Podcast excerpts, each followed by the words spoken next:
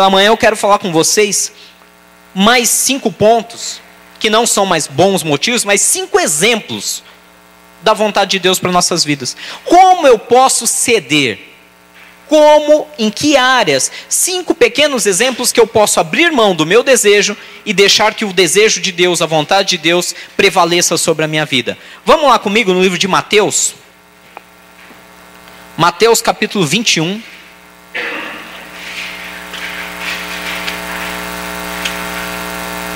Mateus capítulo 21,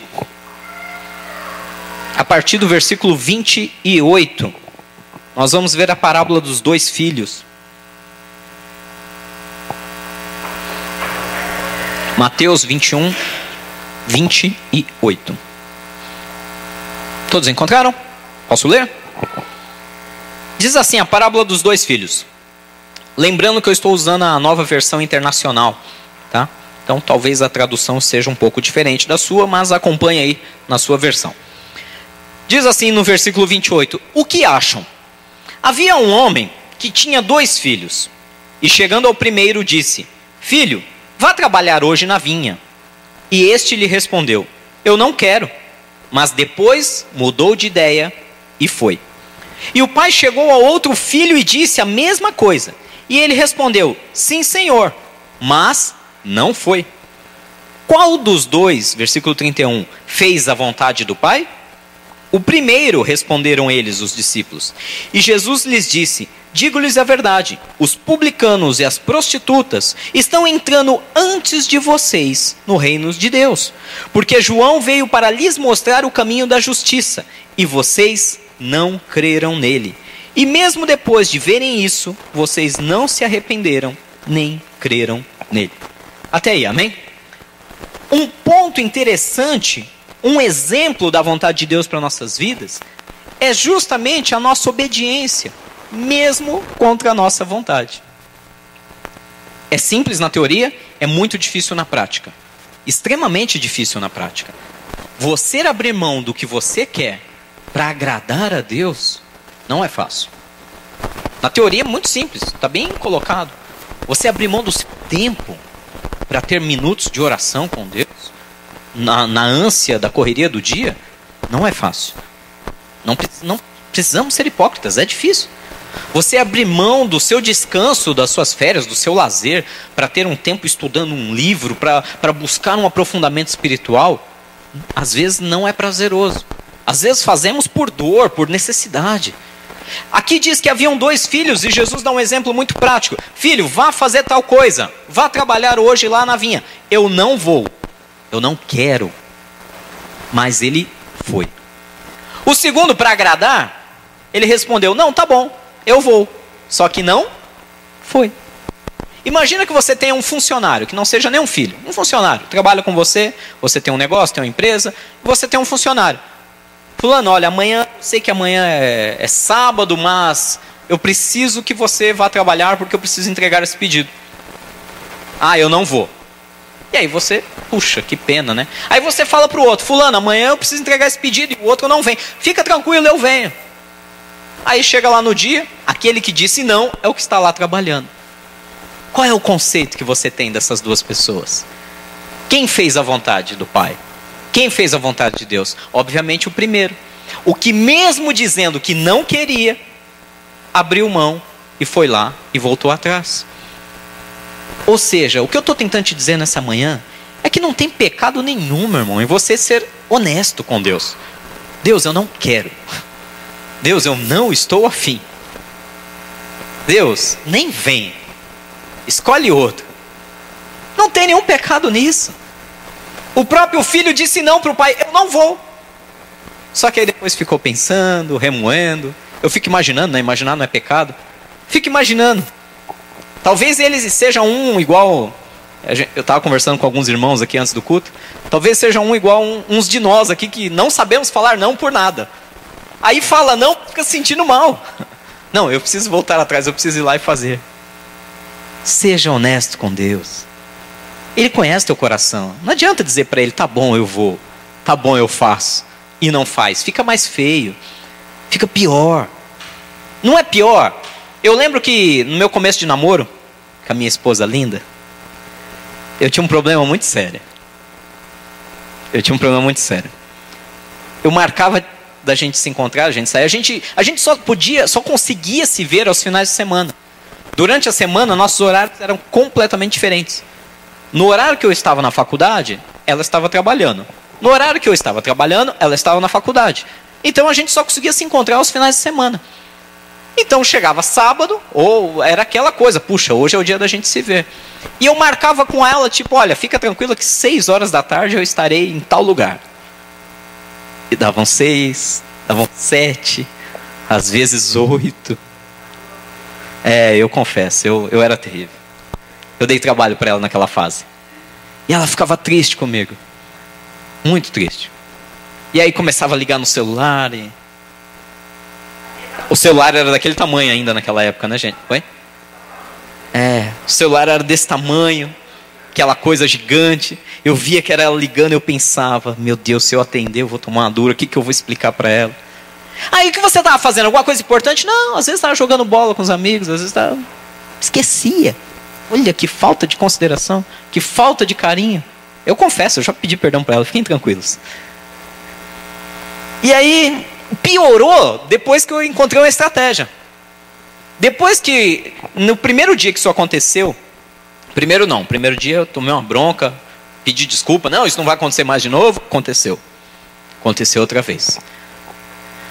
Eu acho que foi lá pela terceira, quarta vez, eu no caminho encontrei uma floricultura aberta. Eu pensei, vou acalmá-la.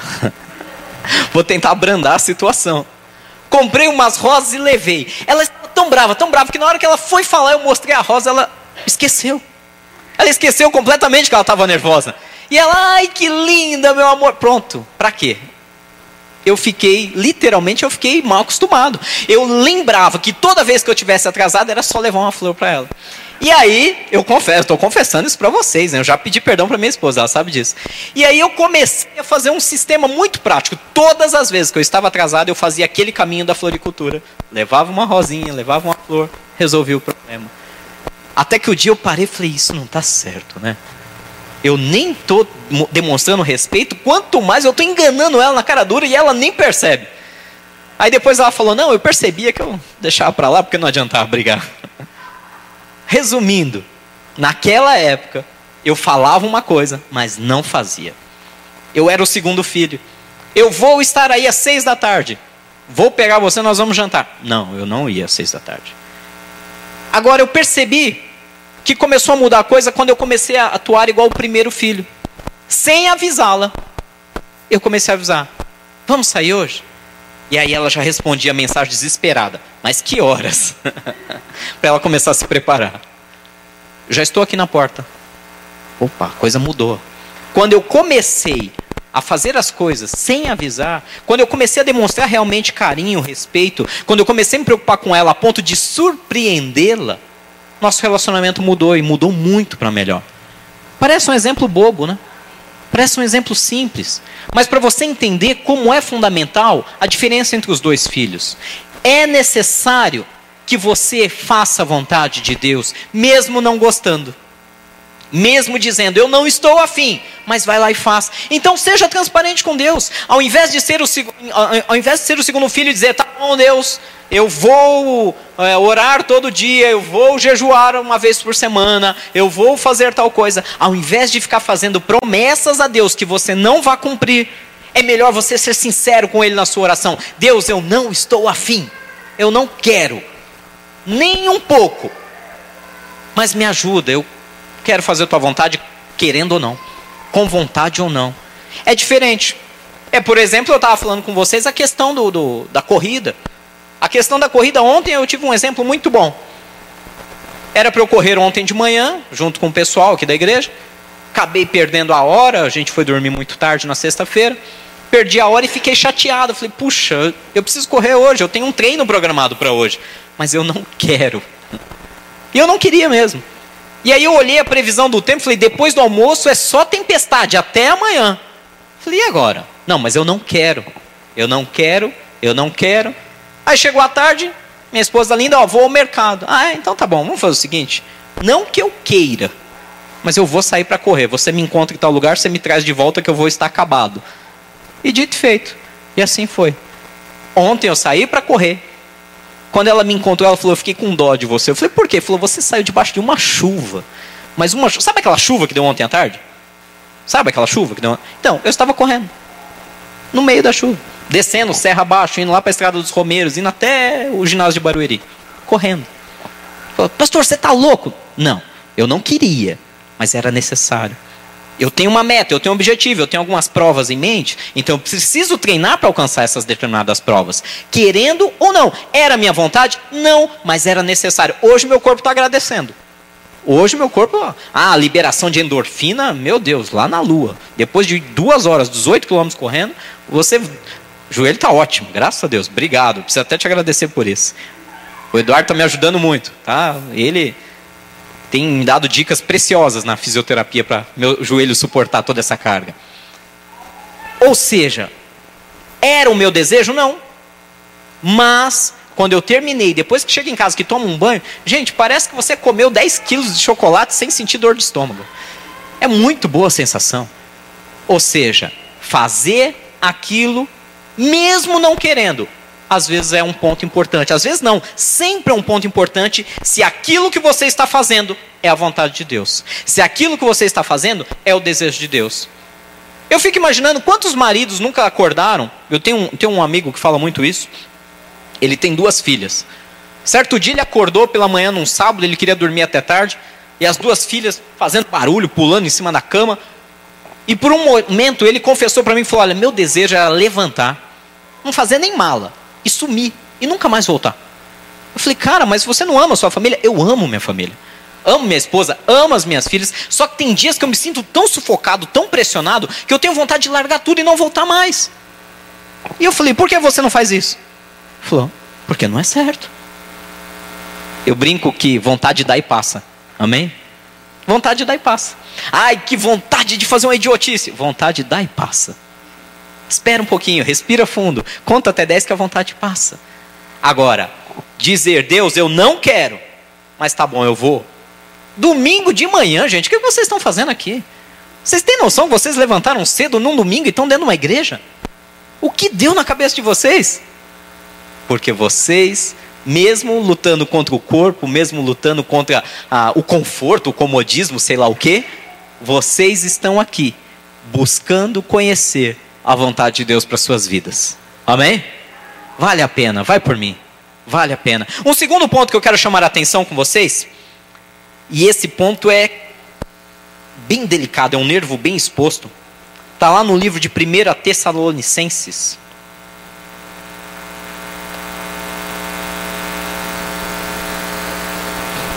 Primeira Tessalonicenses capítulo 4. Um bom exemplo que a gente já viu então é fazer a vontade de Deus mesmo quando você não quer. Sendo transparente, Deus, eu não estou afim, eu não quero, mas eu vou fazer. Esse é o certo? Perdoar é o certo? Eu não quero perdoar, mas é o certo? Então eu vou fazer. Deus, aguentar aquela criatura que me irrita e ter ainda paz para poder abençoar a vida dela, puxa, eu não quero fazer isso, mas é o certo, então é o que eu vou fazer. E assim vai, você já entendeu. 1 Tessalonicenses capítulo 4, lá no versículo 3.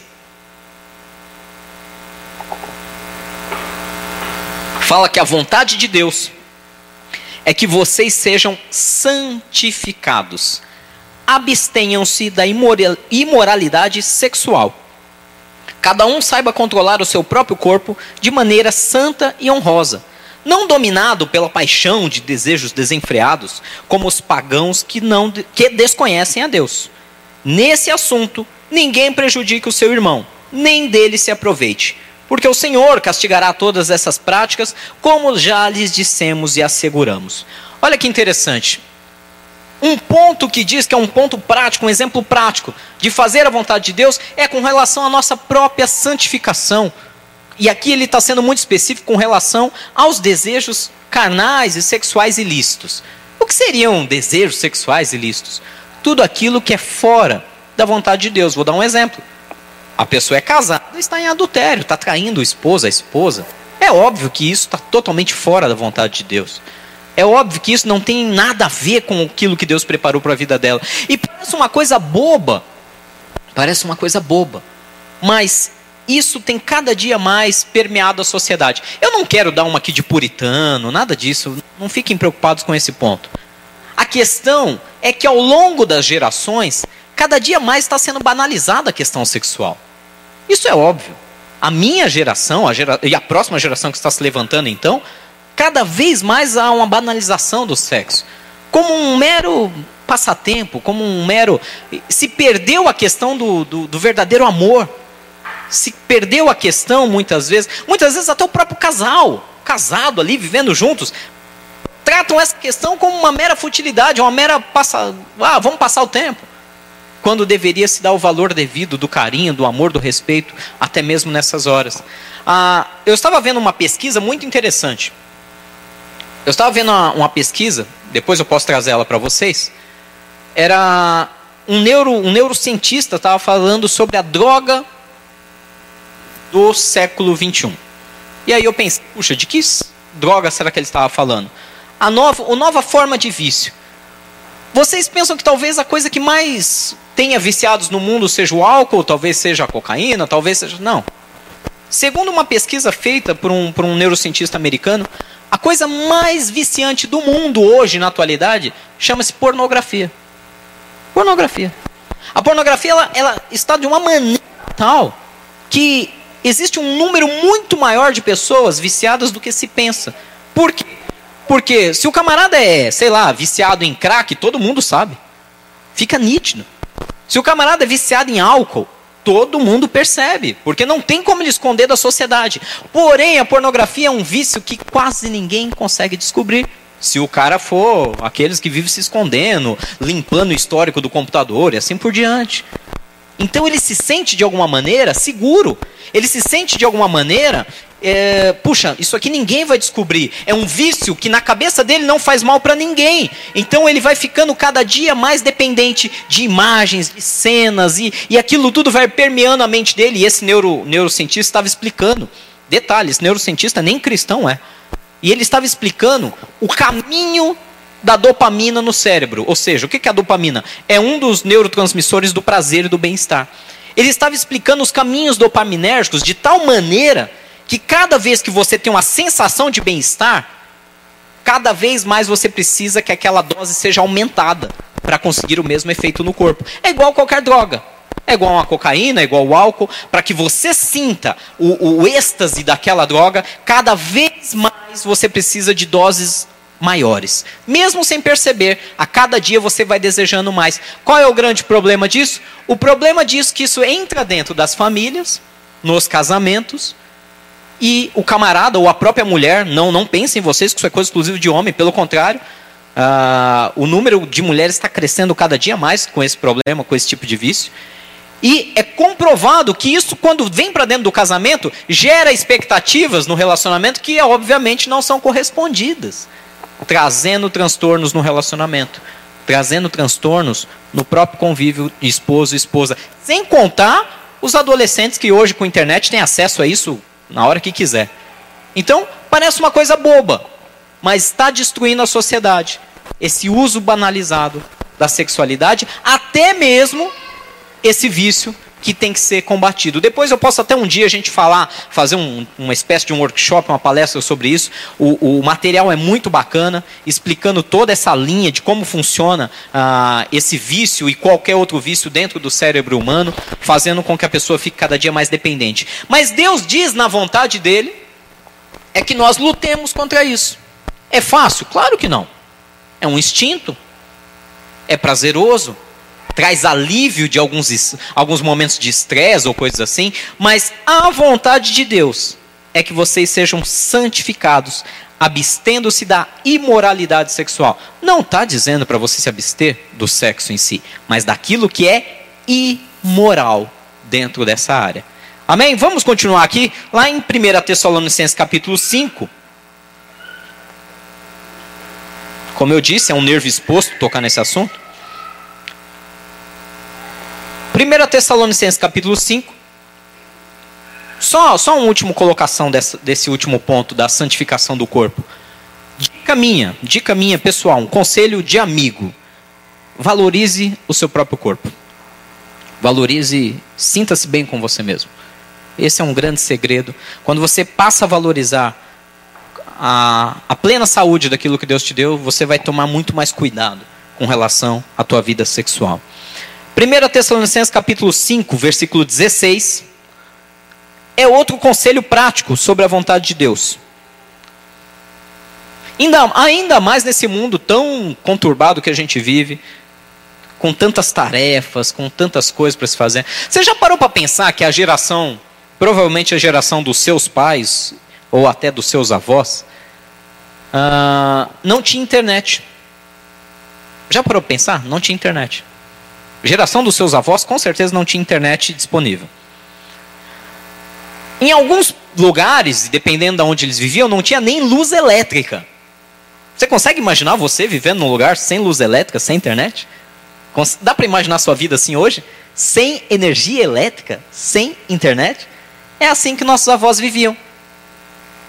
Agora, olha que interessante, por mais que nós tenhamos vários prazeres com luz elétrica, com internet, Netflix, né? Netflix da vida, ah, vou ficar aqui só assistindo, hoje eu não faço mais nada. Nós também temos uma série de problemas relacionados ao uso excessivo de internet e de energia. Vou dar um exemplo muito bom. A geração dos nossos avós, quando dava 6 horas da tarde, o que, que eles iam fazer? Ou dormir, descansar, bater papo, fazer filho, coisa assim, né? Não tinha TV. Até essa questão era melhor aproveitada. Eu me lembro que teve um certo. Teve um ano da, da minha vida que o curso a faculdade que eu fiz era em São Paulo, mas o segundo ano nós tínhamos que morar um período na cidade de Pirassununga, lá na fazenda da faculdade. E na época não existia Wi-Fi. Não, não existia. A internet só existia nos computadores da biblioteca da faculdade, porque nós não tínhamos computadores lá, nós morávamos no alojamento da faculdade, não tinham computadores lá, o único, os computadores eram na biblioteca e a biblioteca só funcionava no horário de aula, das 8 da manhã às 6 da tarde. Então dava 6 horas da tarde, acabava a aula, o que, que nós tínhamos para fazer? Eu digo para vocês que foi um dos melhores tempos da minha vida. O que a gente ia fazer todo dia depois das 6 da tarde? Nadar no açude, jogar bola, colher milho e fazer milho cozido e assado em beira de fogueira tocando violão. Foi um dos melhores anos da minha vida. Parece bobagem isso. Mas foi um dos anos que nós mais aproveitamos. Se todo e, e é unânime isso entre todos os meus amigos de faculdade. Quando pergunta para qualquer um qual foi o melhor ano da faculdade, na sua opinião, todos falam, não falam ano, eles falam foi Pirassununga. Foi a cidade. Porque naquele lugar, naquela fazenda, dava seis horas da tarde, nós não tínhamos acesso nenhum à internet, não existiam tablets, não existiam smartphones ainda na época. Era nos divertir da maneira antiga. Então a gente saía junto, a gente ia correr, ia pro açude, ia jogar bola, ia para a sorveteria da, da pracinha, da cidadezinha, para ficar tomando sorvete, cara de sorvete. Olha que, que vida boba, mas extremamente prazerosa, que nós temos tanta saudade até hoje. Precisamos resgatar o valor do tempo uns com os outros. Uma coisa que eu estou começando a combinar com a minha esposa, e a gente já fez isso essa semana, foi muito bom. Vamos sair para jantar? Vamos, o celular fica em casa. Que isso? Parece bobagem. Funciona. Funciona. Talvez às vezes a gente não lembre a cor do olho do cônjuge. Porque só fica ali, né? É um tal de tira foto da comida e posta. Não, não. Parou. Nós vamos, check-in. Vamos, vamos. Falei, olha, eu vou deixar meu celular em casa. Ela, como assim? Eu vou deixar meu celular em casa. Mas por quê? falei, porque a única pessoa que me interessa que me ligue nessa hora vai estar comigo. Ponto. Mas, gente, ah, depois dessa ela virou e falou: também vou deixar o meu. Parece simples, mas vocês não têm ideia de como foi proveitoso. Fazia tempo que nós não tínhamos um, um jantar tão bom, um tempo tão bom juntos. Parece bobagem, mas precisamos fazer isso. Isso tem a ver que eu estou falando com esse versículo, capítulo 5 de 1 Tessalonicenses, versículo 16. 5 eu falei?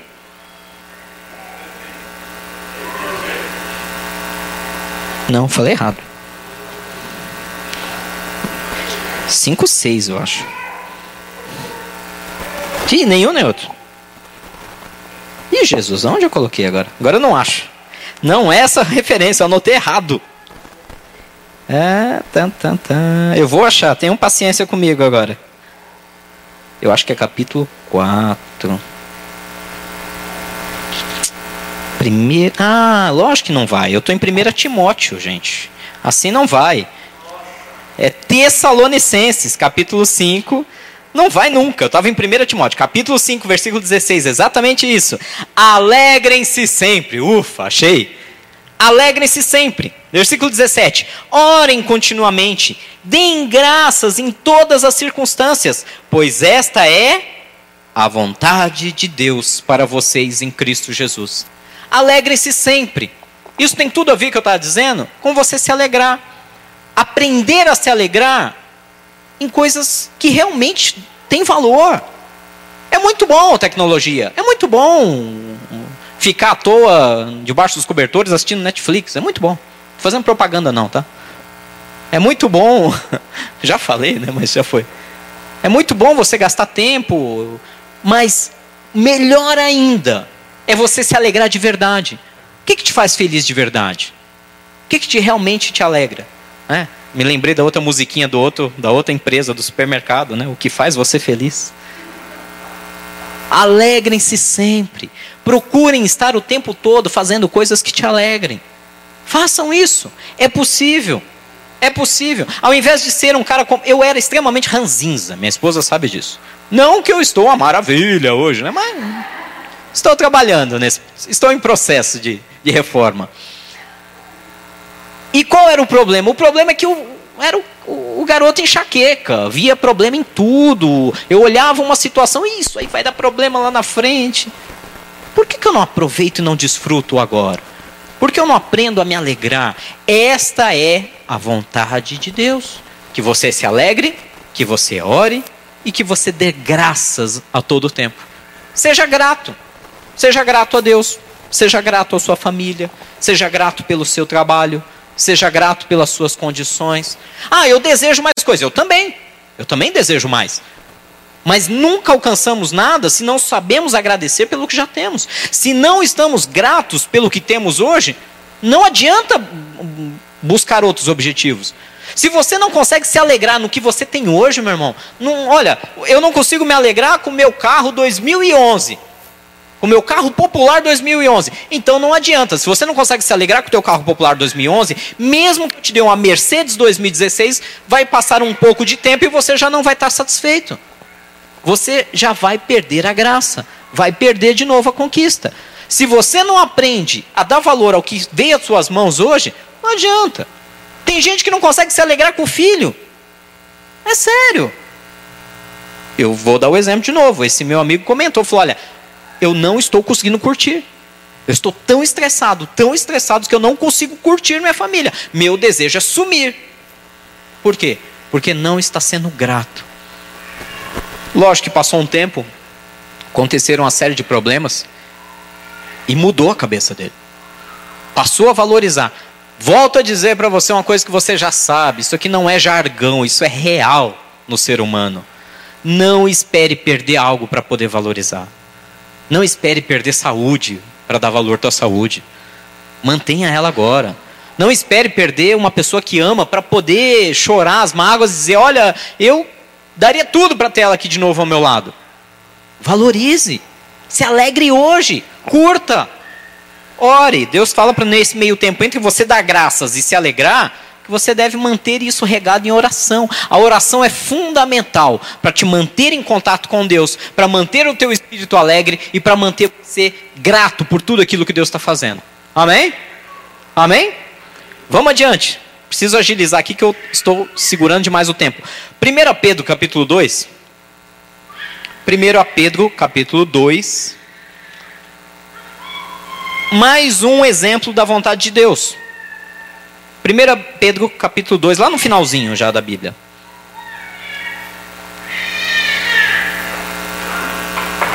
Aí, ó, tá vendo? Ó, tá alegre. Tá certo ele. Olha pro espelho ali, ó, e se alegra. Tá vendo? E quantos de vocês não ficam olhando pro espelho e falam, ah, eu tô gorda. Ah, eu tô feio. É, tá se divertindo, só de olhar para ele mesmo. Faz é muito bem. Isso aí, Lucas. Se alegra mesmo. 1 Pedro capítulo 2, versículo 15, diz assim: Pois a vontade é da vontade de Deus, capítulo 2, versículo 15, que praticando o bem, vocês silenciem a ignorância dos insensatos. Em algumas traduções, eu acho que está um termo até um pouco mais pesado, que praticando o bem, vocês calem a boca daqueles que praticam a iniquidade. Em algumas traduções fala isso. Ou seja, esse é um ponto também bem complicadinho. Você fazer o bem sabendo que estão fazendo mal contra você. Você tratar bem alguém que você sabe que fala mal de você. Você ajudar alguém que está tentando te derrubar de alguma maneira. Parece loucura, mas você fala: não, mas isso não tem cabimento. Tem, Jesus falou sobre isso. Tomou um tapa, dá outra face. Ah, pastor, ah, você não conhece. Você não conhece o tipo de gente que eu lido, que eu trabalho, que eu convivo. Gente, eu conheço todo tipo de gente. E já fui um dos piores possíveis que vocês imaginarem. Conheço. A verdade é que quando você faz coisas como essa, eu posso, eu posso aqui não conseguir te dar uma razão humana para fazer isso. E é difícil ter uma razão humana lógica. Mas o mundo espiritual ele é tão fantástico que quando você retribui com amor uma ofensa, você é ofendido e retribui aquilo com amor, automaticamente o mundo espiritual ele, ele começa. Eu, eu costumo dizer que as forças malignas ficam endemoniadas. E fica imaginando, né? Imaginar não é pecado. Imagina, você tem lá um demônio que está tentando infernizar a tua vida. Aí ele vai e blum, entra dentro de um camarada que convive perto de você para infernizar a sua vida. E quanto mais ele inferniza a tua vida, mais você diz: Eu abençoo essa pessoa. Esse demônio fica completamente louco. Ele fala, eu não estou entendendo. Quanto mais eu prejudico, mais ele abençoa. Pera, tem alguma coisa errada. Tem alguma coisa errada. O mundo espiritual, ele é um pouco além da nossa compreensão humana. E se Deus está dizendo que você fazendo bem, você vai calar, vai silenciar os insensatos, vai por mim. Eu já vivi exemplos práticos disso a cada dia da minha vida. Quando nós tomamos atitudes contrárias, é aí que a coisa funciona. Quer um exemplo ótimo? Casamento. O casamento é, é um dos melhores lugares para você usar isso. Ah, pastor, o meu marido ele é agressivo, ele é ignorante, ele é grosseiro. Ah, minha esposa ela é desatenta, ela é avoada, ela não, ela não tem compromisso com a família, com os filhos. Quer ver um exemplo ótimo? Você começa a fazer o, o que é certo. Você começa a demonstrar mais carinho, mais amor e automaticamente começa a haver uma mudança de atitude. É a vontade de Deus. Pastor, isso na teoria é lindo. E na prática? Ah, na prática você vai sofrer um pouquinho. Na prática você vai ter que fazer igual eu, suar um pouquinho a camisa. Tá quente aqui, né? Obrigado, Marcelo. Na prática é complicado. Você abrir mão, você sendo o tempo todo ali, de alguma maneira, ofendido, e você conseguir parar com aquilo, segurar as suas emoções, segurar o que o teu coração quer fazer, ir lá e abençoar, mas é o que fala aqui, capítulo 2, justamente no versículo 15, que vocês, é a vontade, esta é a vontade de Deus, que vocês, praticando bem, silenciem a ignorância dos insensatos. Vou dar um exemplo bom também, que eu, eu tenho um amigo, ele, ele tem uma empresa, e ele estava conversando isso comigo, falou, puxa Rogério, é difícil para mim ser um cara honesto no Brasil. É difícil para mim pagar os impostos e, e fazer tudo, porque ninguém faz, e, e é complicado, e o governo vem, e, e tal, e aquela coisa. E aí aconteceu uma situação bem interessante com ele. Ele tomou uma decisão de andar 100% na linha, trocou até de contador por causa disso.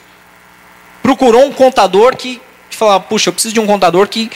Porque todos que eu explico, o cara dá risada da minha cara. E aí ele achou um contador extremamente caxias que falou: Você está certo, é isso mesmo, vamos fazer tudo bonitinho. E passou a fazer tudo bonitinho. E aí veio o fiscal corrupto, bateu na porta, procurou, procurou, procurou, não achou nada. Procurou, procurou, voltou no segundo dia para fazer uma auditoria, nada. E o cara, em vez de falar que está tudo em ordem, o cara não foi embora enquanto não achou pelo em ovo. E ficou procurando, ficou procurando, procurando.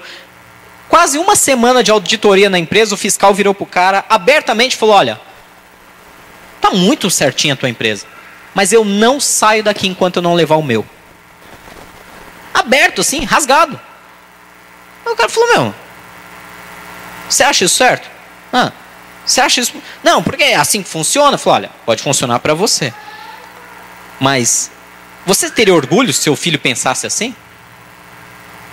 Você acha bonito levar dinheiro para casa para pagar as férias do teu filho em Orlando, dessa maneira errada. Mas se teu filho soubesse que você age assim, você teria orgulho?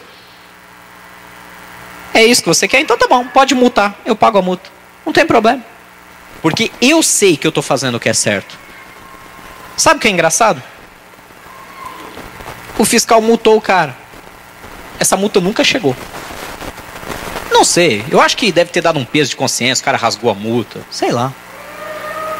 A questão é que você fazendo bem, você fazendo o que é certo, você deixando claro os teus princípios, você vai ser um exemplo não só de fachada, não só da, da porta para fora. Você vai saber e vai dormir tranquilo sabendo que você está lutando pelo que é verdadeiro. E vamos para terminar lá em 1 Pedro capítulo 5. A quinto e último exemplo de além de você praticar o bem, está duas páginas à frente, 1 Pedro capítulo 5, versículo 2. Isso é um, um exemplo da vontade de Deus específico para aqueles que se dedicam ao ministério de Deus, seja ele em qualquer proporção. Você não precisa ser um pastor necessariamente, você não precisa viver em tempo integral numa igreja necessariamente.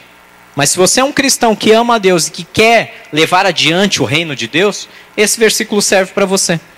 1 Pedro capítulo 5, versículo 2 diz assim: Pastoreiem o rebanho de Deus que está aos seus cuidados. Olhem por ele, não por obrigação, mas de livre vontade, como Deus quer. Não façam isso por ganância, mas com o desejo de servir não hajam como dominadores do que lhe foram confiados, mas como exemplos para o rebanho. Quando se manifestar o Supremo Pastor, vocês receberão a imperecível coroa da glória. Amém? Ministério, gente, é um negócio interessante. É uma relação de amor e ódio mesmo. Talvez nenhum pastor nunca contou isso para vocês, mas eu estou sendo honesto. É uma relação de amor e ódio. Que ao mesmo tempo que você se sente totalmente satisfeito, quando você vê uma pessoa que estava com problemas sendo restaurada por Deus através de algum conselho que você deu a ela, é muito gratificante. Mas quando nós estamos sofrendo, quando nós estamos debaixo de acusações mentirosas, quando nós estamos passando por uma série de problemas, ou até quando, sei lá, quando a gente está doente e, e ninguém vem visitar, uma coisa boba assim. É, às vezes o pastor fica doente, ninguém. Ah, o pastor, o pastor é o pastor, alguém, Deus ora, cuida dele, não precisa ser visitado. Parece uma bobeira, mas tem momentos do ministério que a gente se sente sozinho. Fala, puxa, eu estou trabalhando, eu faço tudo para que as pessoas tenham o melhor de Deus e nem sempre nós recebemos o mesmo carinho. Isso, na verdade, é uma relação que a gente aprende com Deus e que isso serve para vocês. A Bíblia fala que, da mesma maneira, vocês devem cuidar de todo aquele que Deus entregar na sua mão. Não por obrigação, mas com prazer de boa vontade, de bom grado. Essa é a vontade de Deus. Seus filhos, Deus te entregou nas tuas mãos. Você deve cuidar deles de uma maneira, olha, isso aqui é o maior tesouro que Deus podia ter me dado. Eu vou cuidar dele com o maior prazer. Os funcionários que porventura tenha no, na sua empresa, Você tem que ter isso em mente. Se Deus colocou essas pessoas aqui para trabalhar comigo, eu tenho que cuidar com todo o carinho deles. Eu tenho que me preocupar com as condições deles. Eu tenho que não é simplesmente para gerar dinheiro para mim não. Eu tenho que me preocupar se ele está levando dinheiro para sustentar a família dele também. Se ele está satisfeito no local de trabalho. Em toda a área, não é só a igreja não. Cuidem com carinho de todos aqueles que Deus colocar nas suas mãos. Sejam filhos, sejam esposa, esposa, namorada, namorado, seja ministerialmente. Deus está colocando alguém para você orar por ela, uma pessoa para você orar por ela, alguém para você cuidar, para você aconselhar, para você discipular dentro da palavra de Deus. Faça com todo o coração. Faça na certeza. Ah, mas o que, que eu vou ganhar com isso? Talvez aqui nada. E daí? Mas diz lá, versículo 4: Quando se manifestar o Supremo Pastor, vocês receberão a imperecível coroa de glória. Uma coroa de glória que não pode ser tomada, que não perece, que não se perde. Eu não vou mentir para vocês, e vocês sabem disso muito bem, que tem ministros por aí, eu falo isso sem nenhum medo, nenhum pudor, vocês me conhecem bem, que fazem isso por pura ganância. Pura ganância. Ah, eu vou cuidar bem desse camarada aqui, porque quem sabe depois ele me sustenta financeiramente. Ah, eu vou pregar o que as pessoas querem ouvir, porque assim eu atraio mais gente para a igreja, a igreja sempre lotada, cofres sempre cheios e eu posso viajar para onde eu quiser. Olha que ideia de jirico, né? Para não falar outra coisa. Mas está cheio. Está cheio. Liga a TV e você vê. Sai aí. Não estou dizendo que nós somos perfeitos. Não estou dizendo nada disso. Não estou dizendo que a nossa igreja é a melhor do mundo, porque não é. Tem igrejas muito melhores que a nossa. A questão é: você está fazendo a vontade de Deus? A vontade de Deus é que você cuide daqueles que Deus entregou nas suas mãos com amor, com carinho, não por obrigação, não por ganância, não pensando o que aquela pessoa pode te trazer. Vamos voltar um pouco aí na, na, na história do relacionamento. O maior erro, o maior erro de nós entrarmos num relacionamento amoroso é, é justamente fazendo cálculos do que essa pessoa pode me oferecer. eu não sei qual é a, a perfeita forma para o sucesso de um relacionamento. Isso é uma coisa que você vai descobrindo com o passar do tempo. Mas a, a fórmula para um desastre total, e esse eu te asseguro, é você entrar no relacionamento fazendo só a contabilidade do que você vai ganhar com aquilo. Ah, eu vou receber atenção, eu, vou rece eu sou muito carente, eu vou receber carinho, eu vou receber isso, eu vou receber aquilo. Se você não entra num relacionamento buscando doar, buscando fazer por amor e não por obrigação, somente pensando nos seus desejos, essa é com certeza a fórmula para um estrago. Essa é com certeza a fórmula para algo dar errado. Agora diz aqui, mais uma vez, versículo 2: Pastoreiam, cuidem o rebanho de Deus que está aos seus cuidados. Olhem por ele, não por obrigação, mas de livre vontade, como Deus quer. Não faço isso por ganância, mas sim com o desejo de servir. Você já pensou levar isso para dentro do nosso trabalho, da nossa profissão, da nossa carreira? Puxa, eu eu vou dar o meu melhor aqui nessa empresa, não pelo meu salário. Meu salário talvez nem seja justo perto do tanto que eu trabalho. Mas eu vou fazer isso aqui com o desejo de servir e abençoar pessoas. Eu estava conversando com um grupo de amigos, é, para quem não sabe, eu, eu trabalho com ensino e pesquisa. Eu sou professor universitário e trabalho com pesquisa. E recentemente um, um amigo meu, colega de turma, que não foi para essa área, que foi para a área empresarial, ele me fez uma pergunta bem interessante. Ele falou, cara, por que, que você não sai disso que você está fazendo? Porque isso não dá dinheiro. E eu pensei, ele tem razão, não dá dinheiro. Ser professor no Brasil, né? Dinheiro, pesquisa.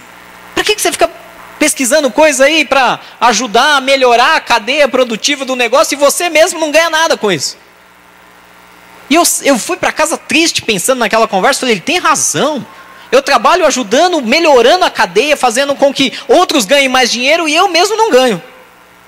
Só que depois, na hora de dormir, eu fiquei pensando: mas eu gosto do que eu faço. E aí? Será que dinheiro é tudo? Eu fico feliz em saber que o meu trabalho, o meu, a minha pesquisa, se tornou uma publicação e essa publicação ajudou outras pessoas a, a fazer algo melhor. Será que não tem valor isso? Será que tudo é resumido em dinheiro? Então eu volto a colocar isso para vocês. Cuidem. Faça isso, é a vontade de Deus. Cuide de tudo que Deus entregou nas suas mãos, não por obrigação, não por ganância, mas faça com prazer. E eu ponho à prova essa palavra, se não retornar o suficiente para vocês viverem bem. Amém? São cinco conselhos práticos que eu queria deixar hoje com vocês, de fazer a vontade de Deus. Semana que vem a gente deve é, terminar esse assunto sobre a vontade de Deus. Mas o importante é entender que a maior luta não é externa. A maior luta sobre tudo isso que eu estou falando é aqui dentro. A maior luta em fazer a vontade de Deus é contra você mesmo. Não é luta contra demônio, contra todo o inferno junto com Satanás liderando, nada disso. A luta em fazer a vontade de Deus é uma luta contra você mesmo, contra a sua vontade, contra o seu ego, contra o seu egoísmo, em querer abrir mão e falar: tá bom, eu quero coisas melhores para minha vida. Quem sabe o que é melhor para mim do que Deus? Deus é soberano. Eu vou seguir a vontade dele e assim eu tenho certeza que eu vou prosperar. Amém?